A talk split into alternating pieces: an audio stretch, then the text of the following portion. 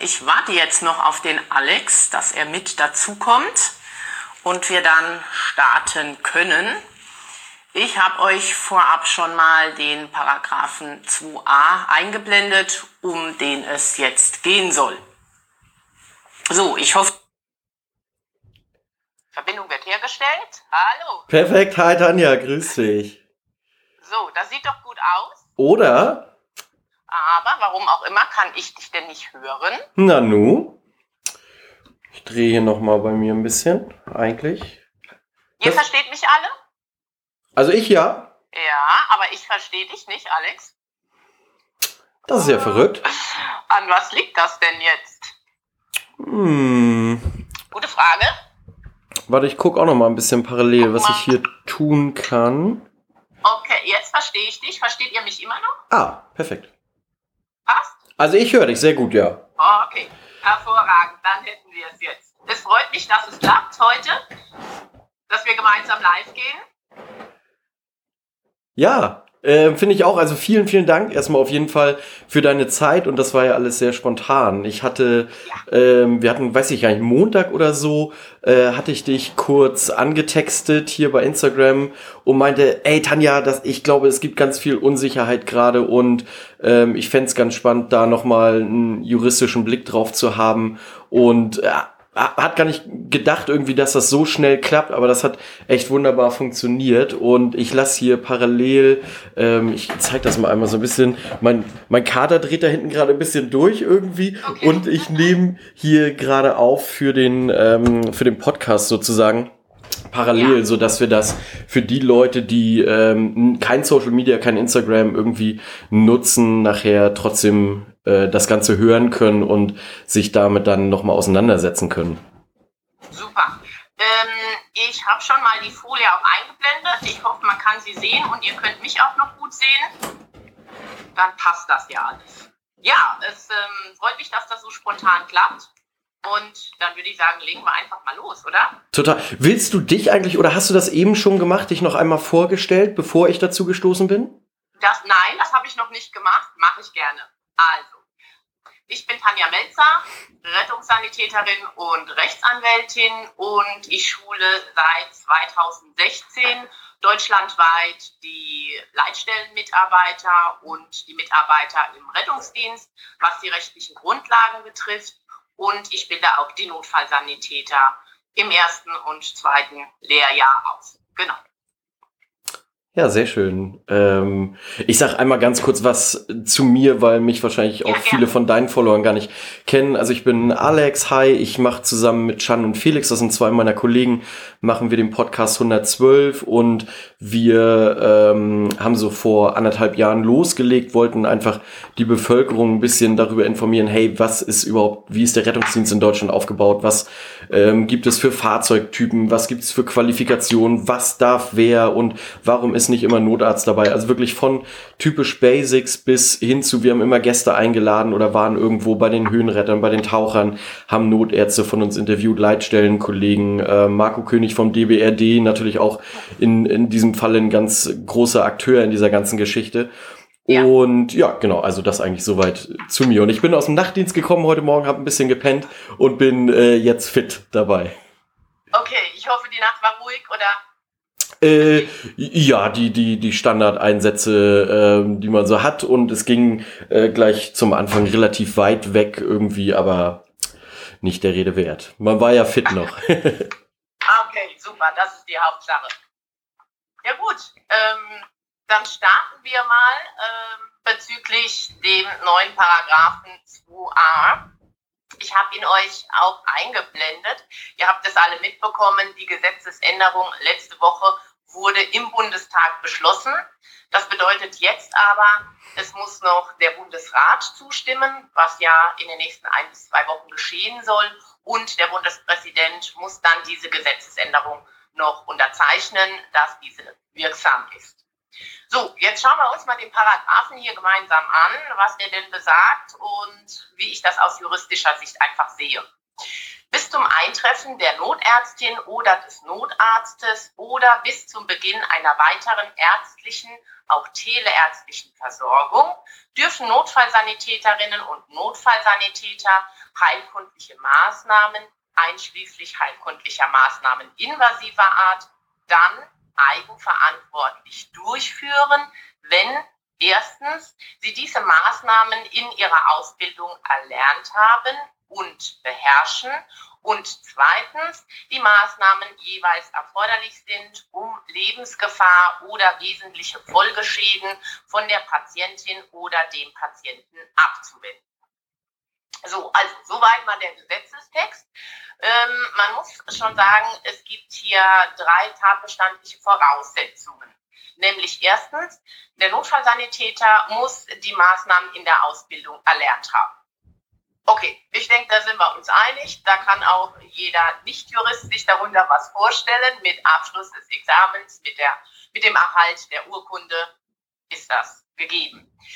Zweite Voraussetzung, die Maßnahme beherrschen.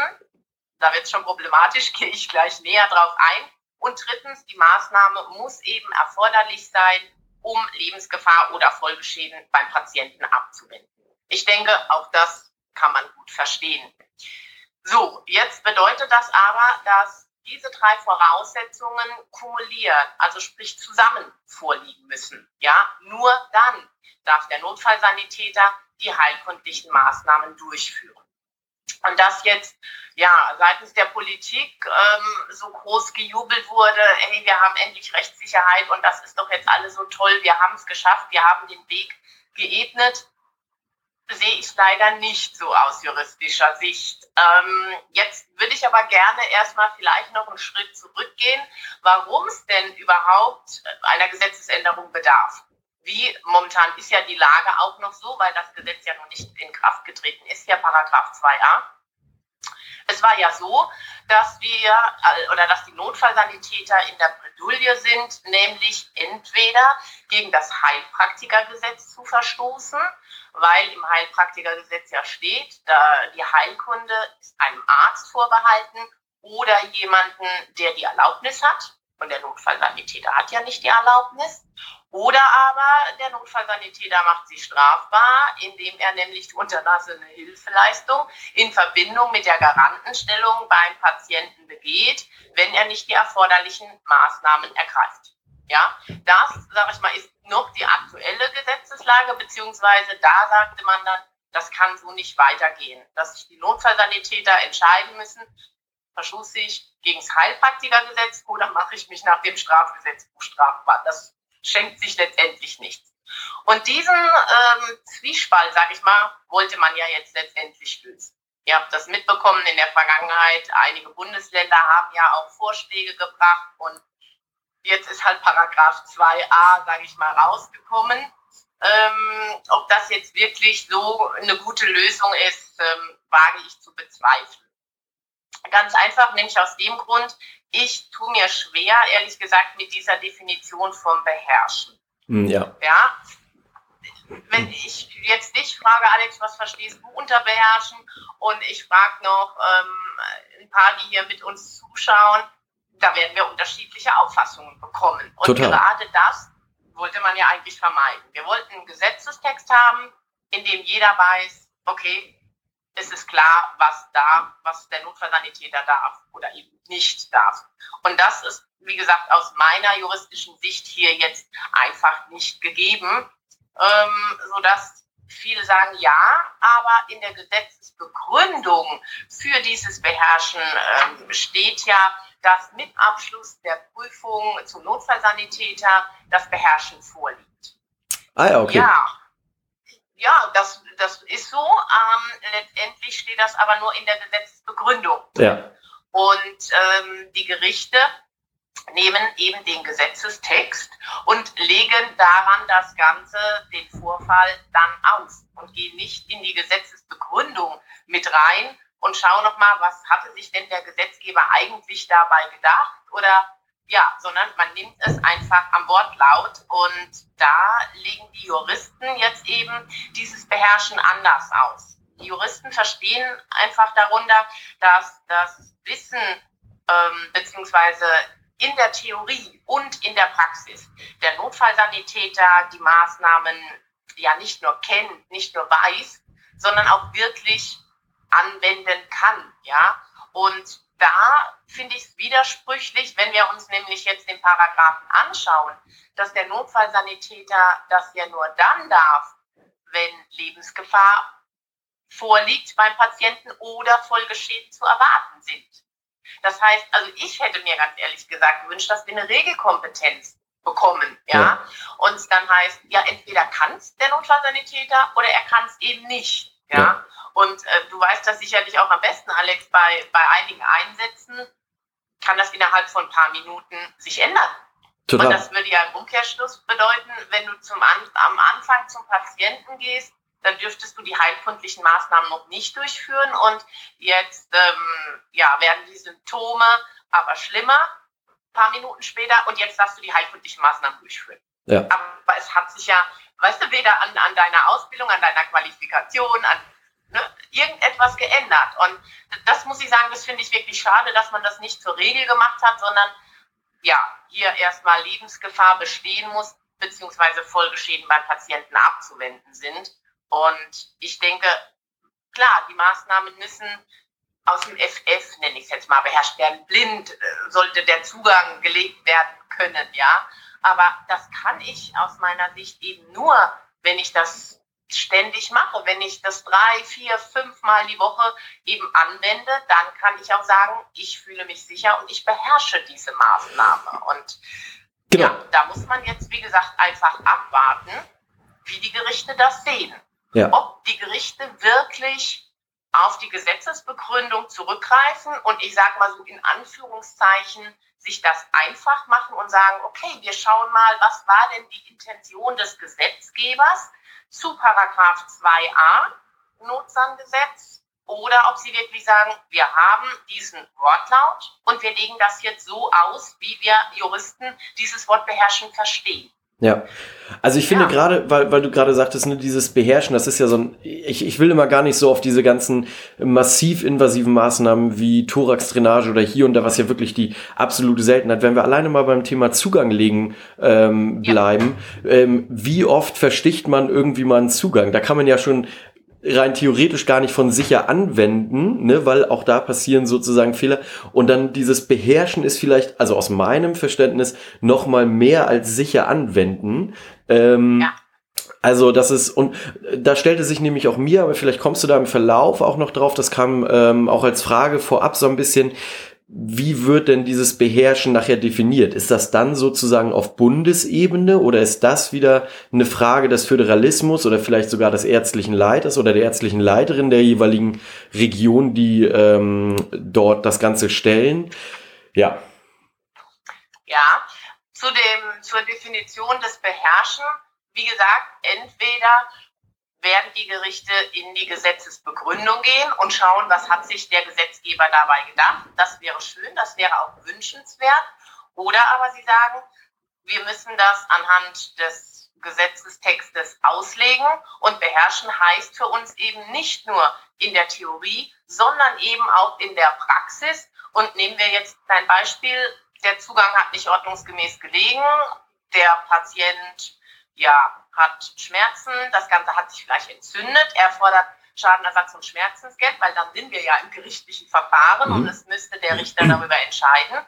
Dann wird man das sehen müssen, ob er sagt, okay, ähm, ich nehme aber die Definition, eben wie wir Juristen sie kennen, in der Praxis und in der Theorie. Und dann ist die Frage, was er eben als Beweise vom Notfallsanitäter ja, erfordert in dem Falle. Ob es ausreichend ist, dass ja, die Prüfung bestanden ist, dass er auf Fortbildungen war oder eben, was ich empfehlen würde, dass man das Ganze dokumentiert. Nach jedem Einsatz sich eine Tabelle einfach macht und dann notiert, okay, ich habe heute ähm, ja, drei Zugänge gelegt, ich habe einmal intubiert, dass das aufgelistet ist und wenn man es ja nicht braucht, ist es umso schöner. Ne? Mhm. Ne? Aber wenn dann letztendlich das Verfahren in Gange ist und dann denkt man vielleicht erst, oh je, ähm, wie habe ich denn in den letzten Monaten gearbeitet, wie viele Zugänge habe ich gelegt, ähm, wie viele Intubationen habe ich durchgeführt. Ja, wir, wir,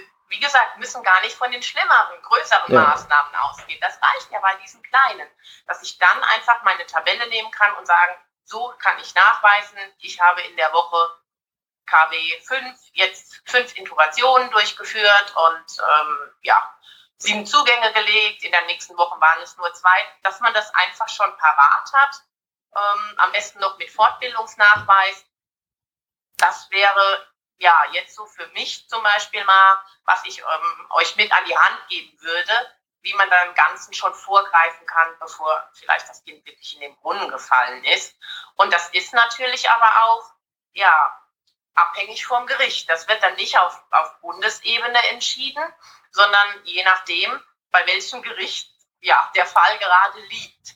Es gibt immer noch die Möglichkeit, dann gegen dieses Urteil in Berufung oder in Revision zu gehen, also dass man dann auch bei einem höheren Gericht ist. Und da wird das dann schon auch eher mal Signalwirkung haben, klar.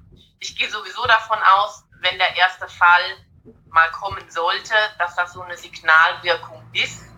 Wie hat das Gericht denn hier entschieden? Wie hat es denn ausgelegt?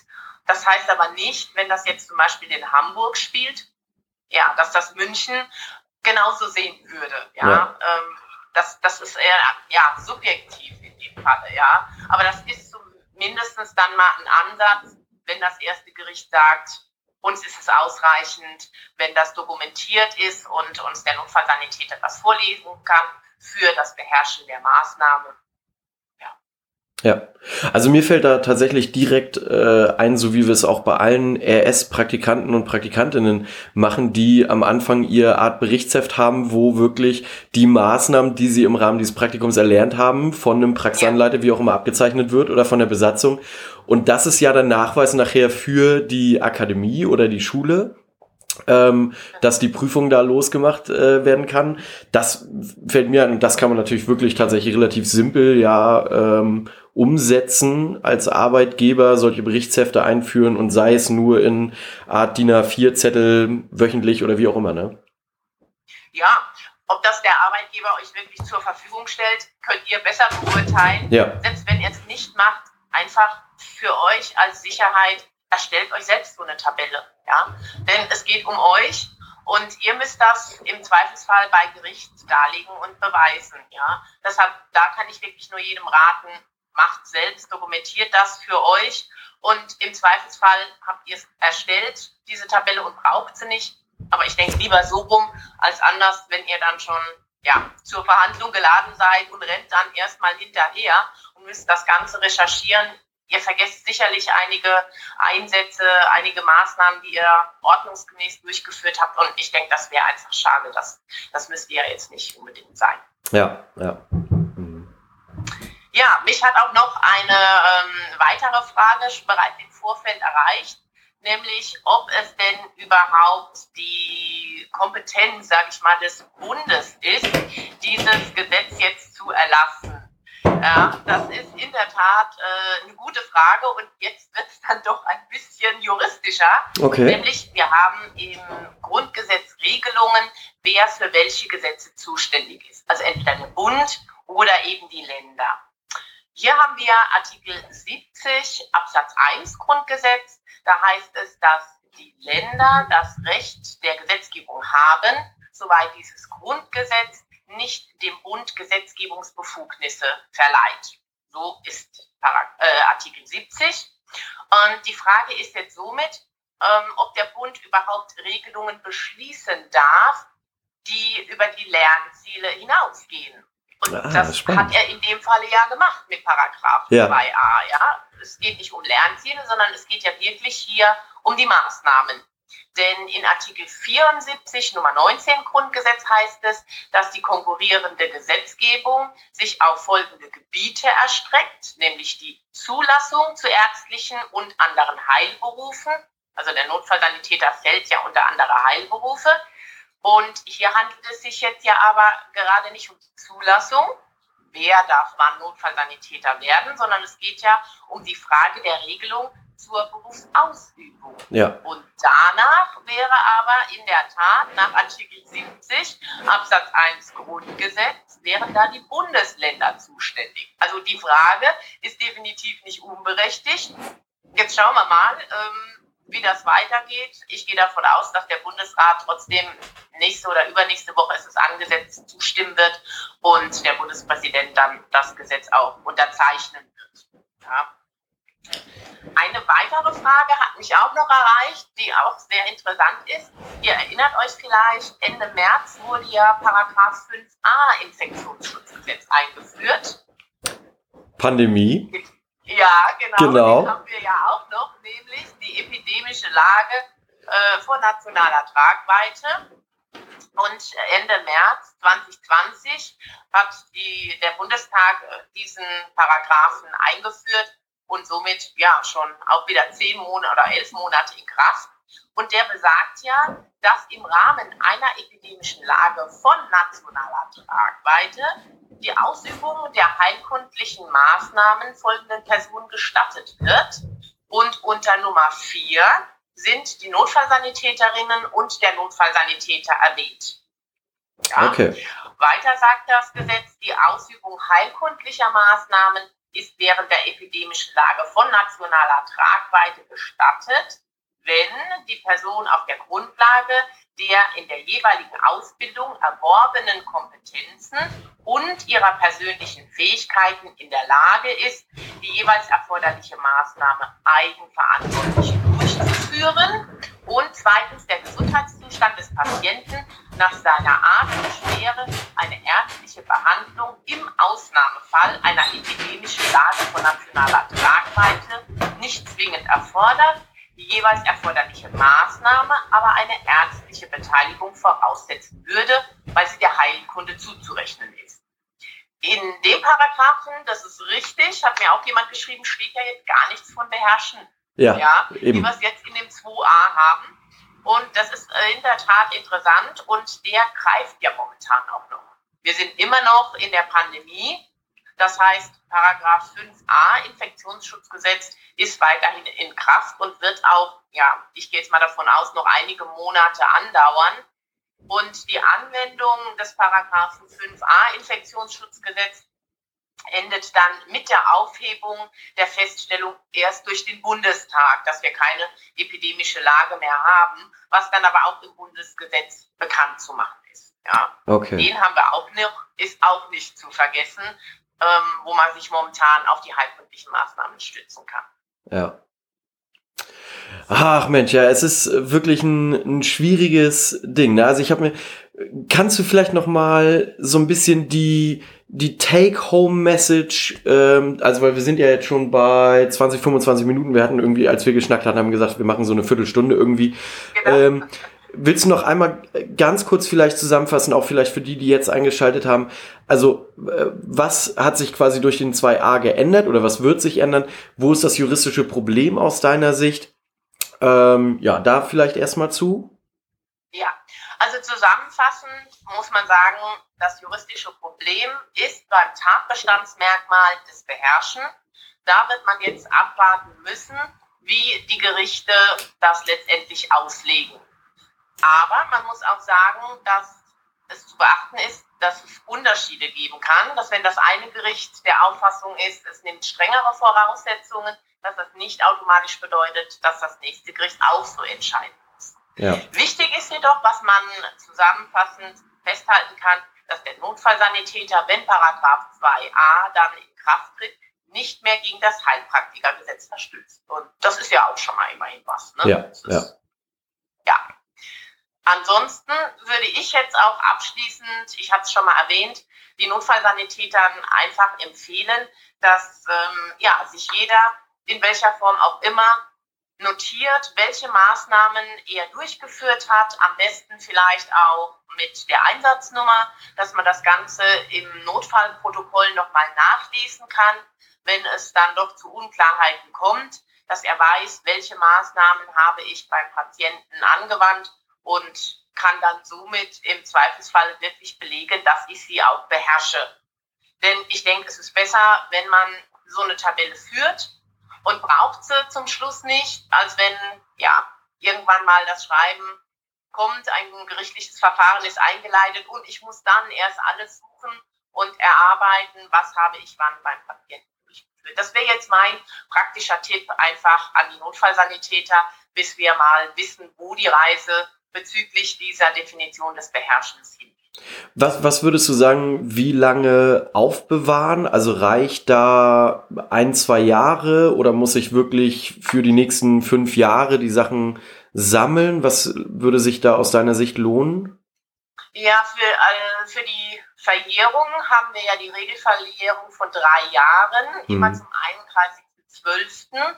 Und wenn der Fall jetzt im Januar spielt, dann hat man, oder jetzt aktuell, hat man fast vier Jahre. Also wir hätten dann 22, 23, 24. Das würde erst am 31.12.24 verjähren. Das heißt, bis dahin müsste der Anspruch gerichtlich geltend gemacht werden. Hm. Um auf der sicheren Seite zu sein, ganz ehrlich, würde ich schon mindestens vier Jahre aufbewahren.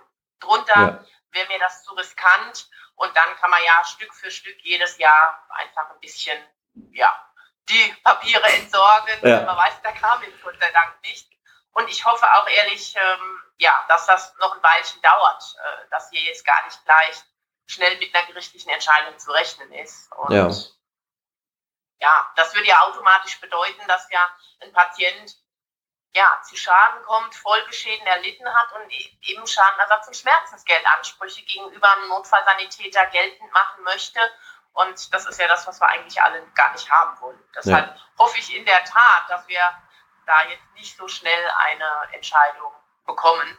Auf der anderen Seite, wie gesagt, irgendwann wird das erste Mal eben, dass ein Gericht darüber entscheiden müssen. Und das bleibt es jetzt eben erstmal abzuwarten. Und wer schon mal ein Verfahren hatte, weiß, das kann sich einfach in die Länge ziehen, gerade ja. wenn da medizinische Gutachter mit involviert sind. Ja, geht das nicht mal innerhalb von ein paar Wochen. Ja. Ähm, zwischendurch kam hier noch die Frage, hm, was man unter teleärztlich verstehen kann, ob ausreicht sozusagen ein Telefonat mit dem Notarzt zum Beispiel oder mit dem kassenärztlichen Notdienst. Also fern das dann der Arzt ist und nicht ein Leitstellendisponent, Disponentin? Ich, ich wollte gerade sagen, also ganz wichtig ist, dass wir auf jeden Fall einen Arzt haben, dass der auch diese Entscheidung treffen kann. Die Frage ist, inwieweit mittlerweile die Technik vorangeschritten ist. In vielen RTBs gibt es ja die Tablets schon, hm. dass man wirklich ähm, dem Arzt auch den Patienten zeigen kann. Ja? Und das wäre auch wirklich sinnvoll. Ich hoffe, dass es da zeitnah umgestellt wird, weil es macht doch nochmal einen Unterschied jetzt gerade bei der Atmung, ja, wie sieht der Patient aus, ist er schon blau, das, das muss der Arzt ja auch abklären. Deshalb, also wäre das schon sinnvoller. Ähm, die Frage ist natürlich, ob das möglich ist, ja. ja. Ähm, da hoffe ich, wie gesagt, auf die Träger des Rettungsdienstes auch, dass er da Geld in die Hand nimmt und investiert, dass das gut umgesetzt werden kann, ja. Genau, telefonische Diagnose ähm, ist in dem Falle nicht erlaubt. Der Arzt sieht den Patienten ja nicht. Mhm. Man kann jetzt nur sagen, okay, bei der Atmung kann er ihn zumindest mal einfach an, ja, an, an den Hörer nehmen, dass er merkt, wie ist denn die Atmung, fällt einem das wirklich schwer. Ja, aber ähm, da werden wir noch ein, ein bisschen warten müssen, bis das wirklich alles eingespielt ist, denke ich. Ja, ähm, weil ihr die Frage ähm, gerade auftaucht, so ein bisschen in Richtung Berufshaftpflicht. Also das wird ja gerne mal vergessen, dass ähm, wir argumentieren zwar häufig oder man hört häufig das Argument, okay, was hat denn der Notarzt oder die Notärztin für eine Nachweispflicht, hat irgendwann mal einen äh, 80-Stunden-Kurs gemacht hat das dort nachgewiesen, ist jetzt aber schon seit 15, 20 Jahren tätig, musste die Maßnahmen nicht wieder irgendwie in Prüfungen abfordern oder wie auch immer aber die haben ja auch nochmal eine ganz andere Haftpflichtversicherung, die sie entsprechend abschließen müssen, ganz im Gegensatz zu uns. Ähm, würdest du zu sowas raten? Ähm, oder ist das sowieso eigentlich gerade gar nicht dein Fachgebiet und ja, es gibt mittlerweile Berufshaftpflichtversicherungen, wo du auch grobe Fahrlässigkeit mitversichern kannst. Das war ja immer oder die letzte Zeit nicht möglich. Da haben sich, sag ich mal, die Versicherungen auch ein wenig angepasst. Die Frage ist natürlich, ob die Versicherung in einem solchen Fall greift. Und mhm. das wird, wie bei vielem, ja, anhand der Dokumentation entscheiden. Ja.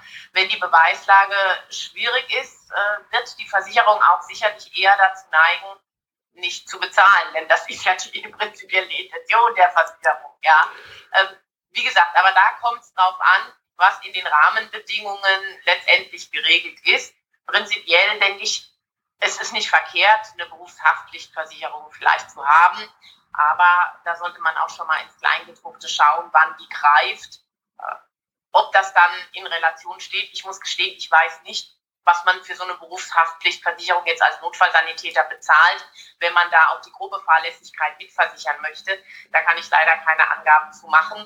Aber verkehrt ist es auf jeden Fall nicht, wenn man sagt, ja, das hält sich im Rahmen, so ein Jahresbeitrag. Und ähm, ich denke, die meisten ja, werden ja auch nicht äh, grob fahrlässig handeln, sondern da wird ja, ja die leichte Fahrlässigkeit eher zum Tragen kommen und dass man dann zumindest die Rückendeckung einer Versicherung hat. Ja. Ähm, eine letzte Frage von mir noch. Hm, wir sagten ja, es ist quasi durch den Bundestag, aber es ist noch nicht durch den Bundesrat. Kann, also was könnte jetzt noch passieren im besten, oder was heißt im besten Fall? Ich sag mal, es wird vom Bundesrat auch abgesegnet, es tritt in Kraft, Ende aus. Was wäre die Alternative?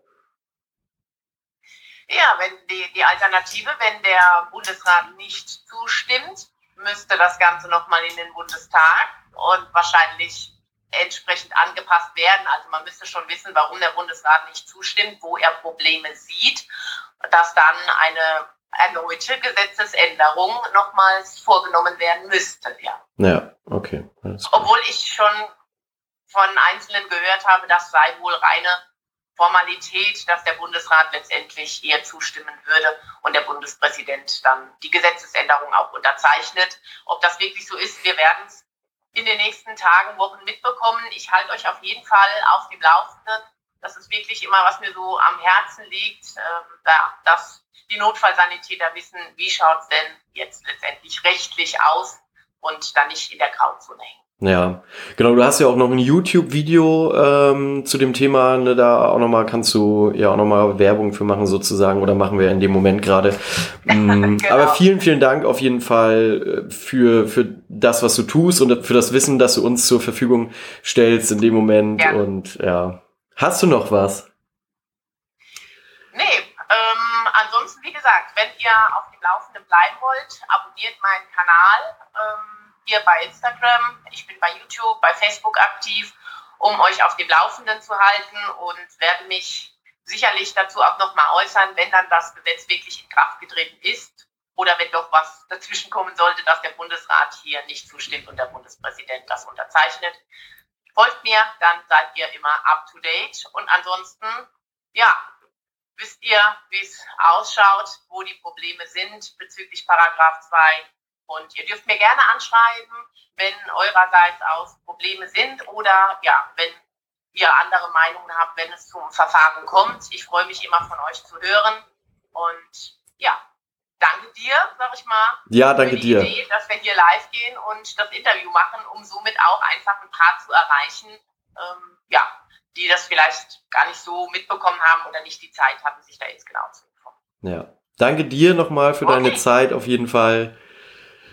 Sehr gut. Vielen, vielen Dank. Gerne, Alex. Liebe Grüße und macht's gut und ich denke, wir sehen und hören voneinander. Jawohl, bleibt gesund. Ihr auch ja, da draußen auch, ja. und bis dann. Eine schöne Woche. Ja, dir auch. Ciao.